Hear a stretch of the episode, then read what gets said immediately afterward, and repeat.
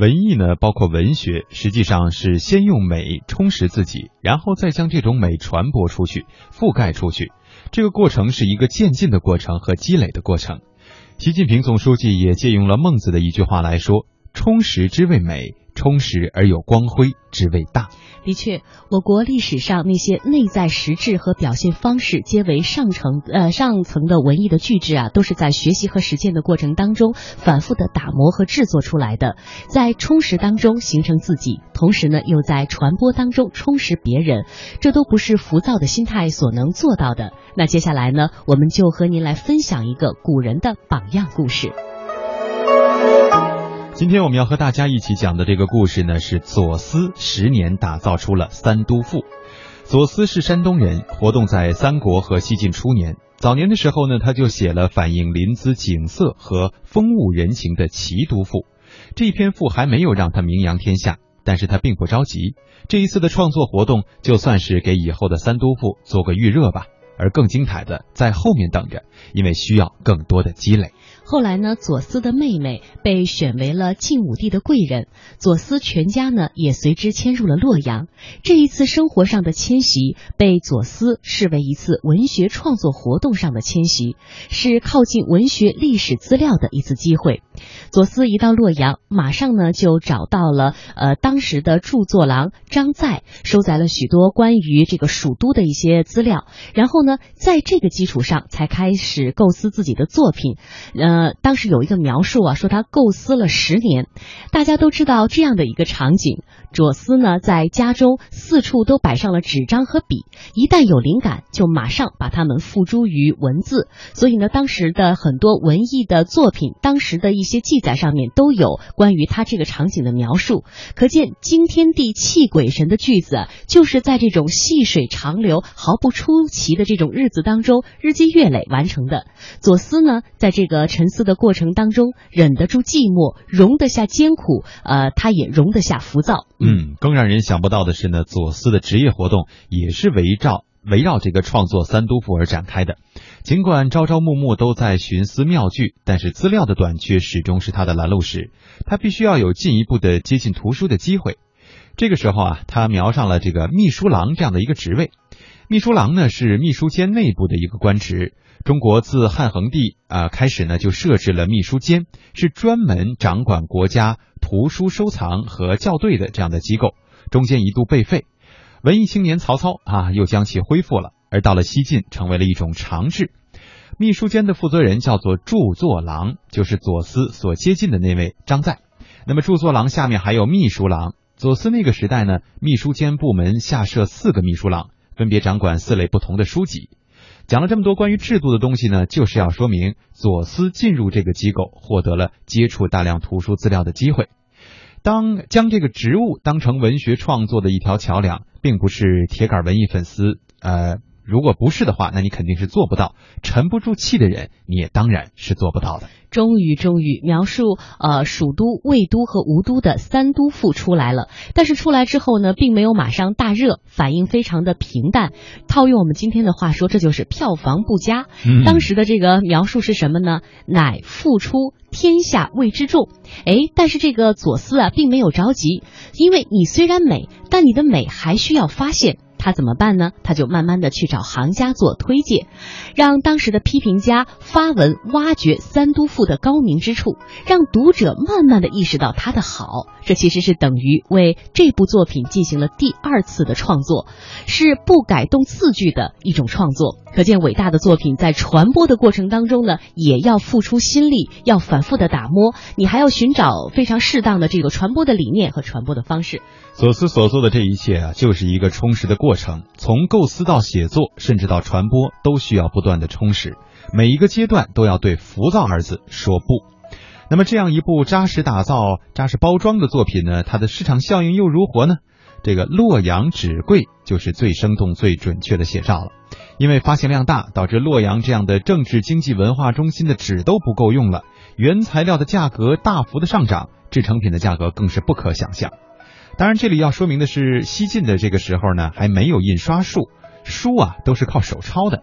那么左老师的这个文章需求这么大，出版的速度也跟不上，当时纸张生产也是慢慢悠悠的，造成价格大涨，这也是技术因素使然吧。哎，在这里呢，我们又了解了一个典故哈，洛阳纸贵就是这么产生的。从左思的《三都赋》可见，老老实实打磨出来的文艺作品，它的经济效益还有社会效益都是可观的。其实读者不会辜负任何一个用心制作文艺作品的作者的。中国的近体诗，其实呢，主要是在他的笔下开始形成的。以后中国的诗歌，至少在形式上都是按照他的路子在走的。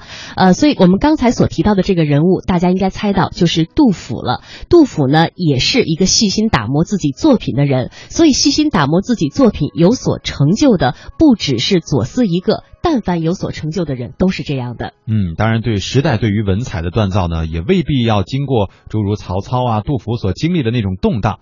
但是生活的打磨，甚至是一些小小的磨砺，确实是必要的。当今啊，一些经得起文艺和市场检验的小说、诗歌、影视剧作品，都会有一个比较长的酝酿和创作的过程。比如说这两年我们看得多的《北平无战事》，经历了七年；《琅琊榜》的这个拍摄也是花费了很多年。有时间积累，就有票房的积累，所以说一切都急不来呀。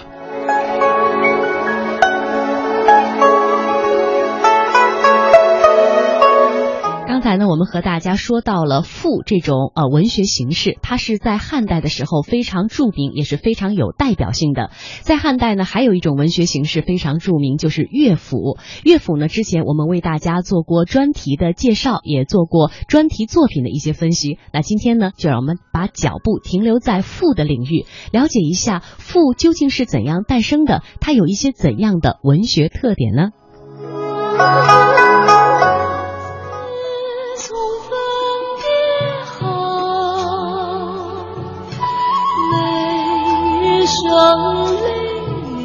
这首歌曲名叫《长门赋》，是二零零一年由香港导演关锦鹏担纲艺术总监的电视剧《大汉天子》的插曲。追溯历史长河，由西汉大词赋家司马相如创作的汉赋名篇《长门赋》，原文却并非如此。作为汉代重要文学样式，赋的代表作之一。长门赋托景写情，以一个受到冷遇的嫔妃口吻，表达了女性被遗弃后苦闷和抑郁的心境。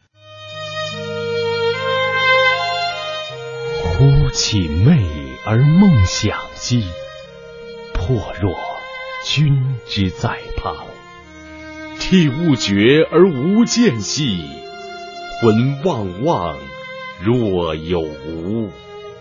众鸡鸣而愁雨兮，岂是月之金光？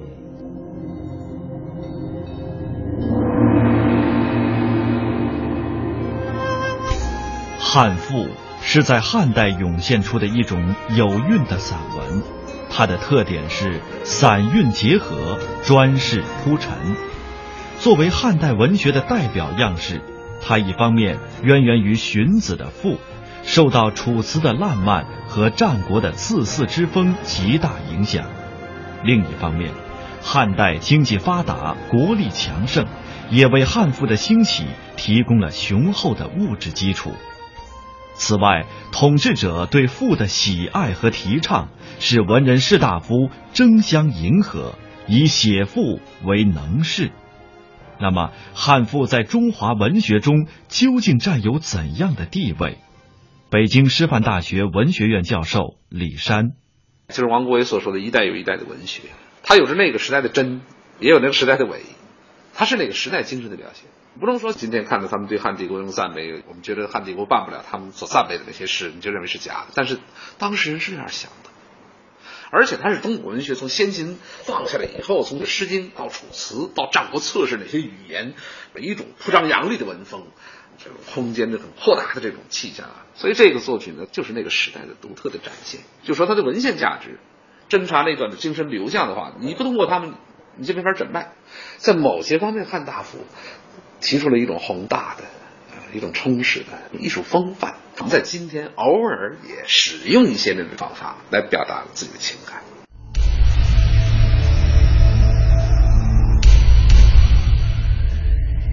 汉赋的新兴时期，当属汉初六十余年，自汉高祖、惠帝、文帝至景帝。这一时期，赋体文学在创作上还大体延续了楚辞的风貌，以骚体赋为主流，在相对缓慢的发展进程中，逐渐显现向散体大赋的过渡与分流。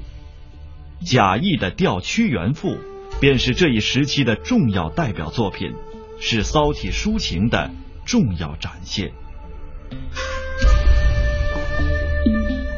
功成嘉惠兮，似醉长沙；侧闻屈原兮，自沉汨罗。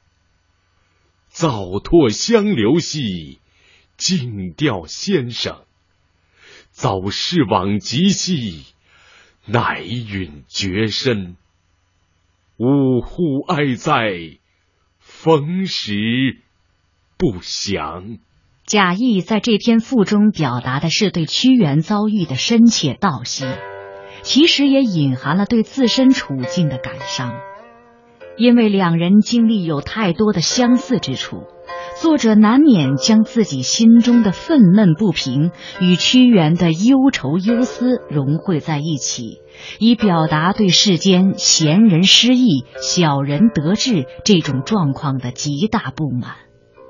刘勰在《文心雕龙》中曾这样写道：“贾生扶香，发愤吊屈，体同而适合，辞清而礼哀，盖首出之作也。”现代古文史专家马基高在他的著作《赋史》中这样评述：“吊屈原赋在体制上虽上承九章，但前一段连用许多排比句。”第二段多用反诘句和感叹句，形成一种铺张扬丽的风格，同他的铭文《过秦论》相似，具有战国纵横家说辞那种雄辩的余风。前陕西历史博物馆研究员王世平，汉文化既不像原来的秦文化那么样的暴烈，也不像原来的楚文化那么散漫，就是吧？该严肃时候要严肃，该散漫时候要散漫。该想象力丰富的要想象力丰富。汉代的文学呢，它从一开始起站的角度很高，而且呢，他把这个文学的说内容呢高于形式。赋是从这个楚辞发展而来，楚辞呢是非常的华丽，想象力呢特别的丰富，带有浓烈的这个浪漫色彩。就说屈原、宋玉这样的人呢。原来写的，到了汉代，赋呢就是在楚辞的这个基础上发展起来